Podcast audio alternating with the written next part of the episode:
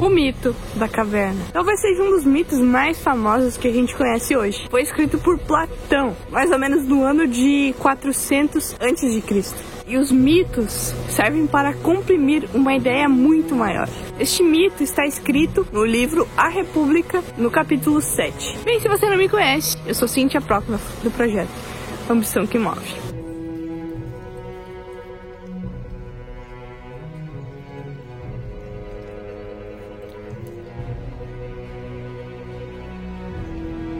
Este mito é a história que tinha pessoas dentro de uma caverna acorrentadas. Desde que elas se lembram, elas estão lá presas. E atrás delas existe uma fogueira que fica passando pessoas, animais ali na frente da fogueira. E esta fogueira fica emitindo sombras na parede em que eles estão virados. Eles só veem um lado da caverna, nada mais que isso. E eles ficam vendo essas sombras e escutando o som que as pessoas e os animais ecoam na parede da caverna. Isso é tudo para eles, né? Não, essa é a vida deles. Até que um dia um deles resolve se, se soltar das correntes. Ele se solta e vai e sai da caverna.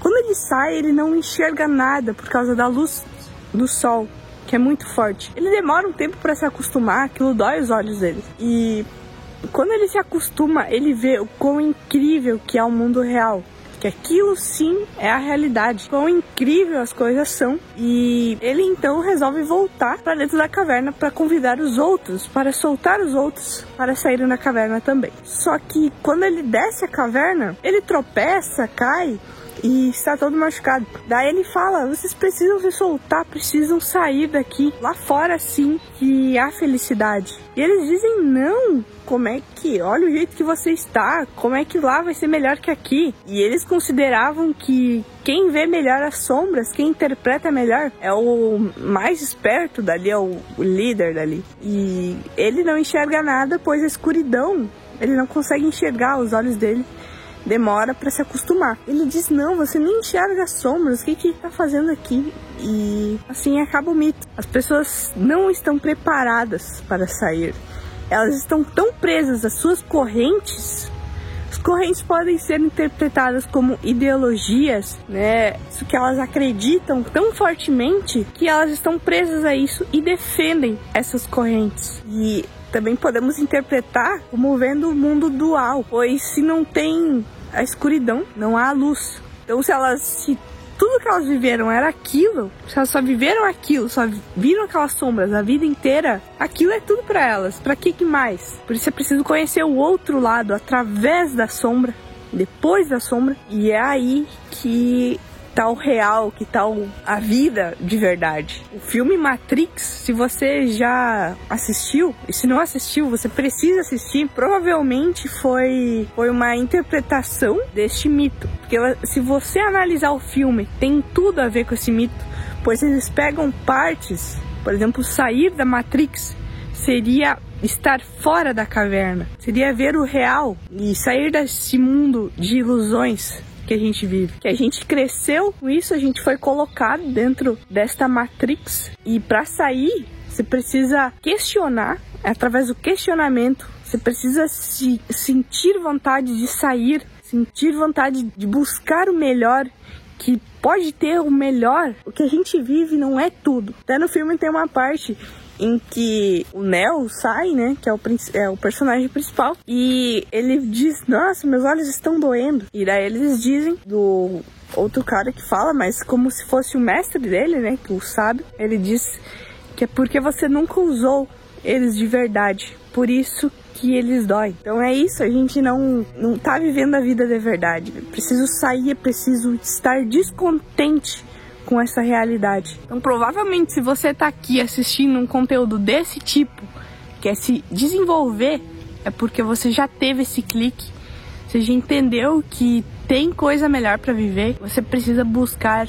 conhecer mais lados da vida, aumentar a percepção da vida, ver mais faces, nos conhecer mais. Pois a gente acha quando a gente com, comprar alguma coisa, por exemplo, quando eu conquistar, quando eu conseguir comprar aquele carro, aquela casa dos sonhos, eu vou realmente me sentir feliz. Mas não é isso, essa não é a, é, não é a felicidade. Essa dopamina, esse êxtase, você vai sentir é momentâneo, vai durar alguns dias. Depois você vontade demais. Esse desejo só vai aumentando, ele é infinito. Essa ambição que a gente sente. Isso é normal do ser humano. Por isso você tem que entender, não é isso que vai te trazer felicidade. Você deve estar pensando, mas o que que traz felicidade então? São momentos experiências. Por isso no minimalismo a gente fala que em vez de gastar dinheiro com coisas, não que você pare de comprar aquilo que você quer, mas que compre o essencial e compre as coisas de qualidade. Por exemplo, em vez de você comprar, é, por exemplo, se você usa o celular para trabalhar, ou mesmo se é para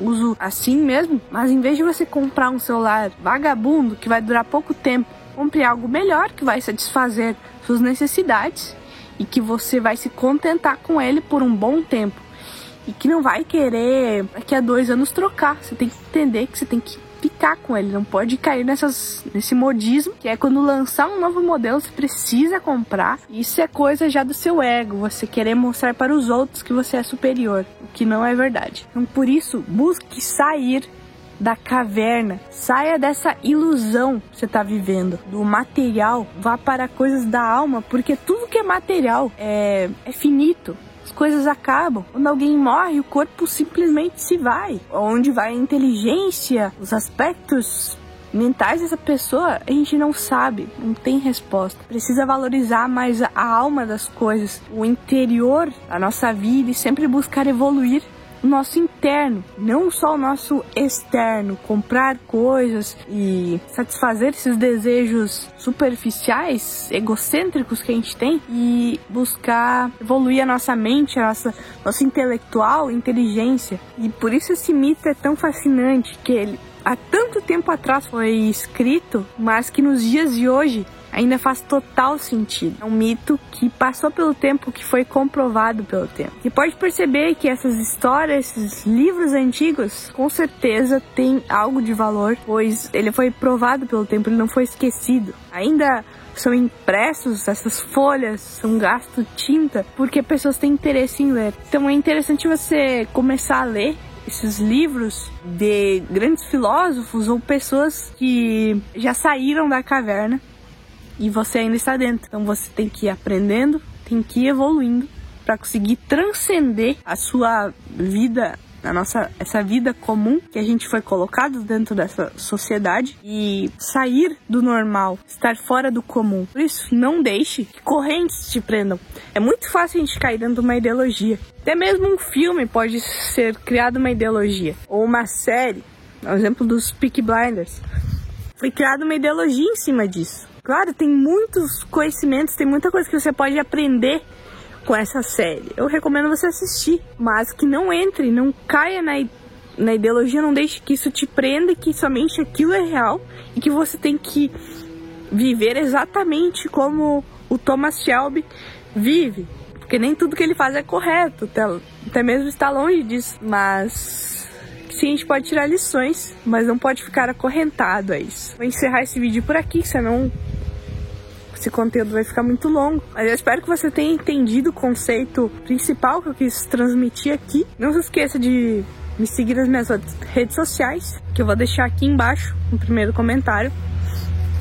Se inscrever aqui no canal para não perder mais vídeos como este. Dar o like no vídeo se você gostou, para que esse conteúdo chegue a mais pessoas e ajude mais pessoas. E até a próxima.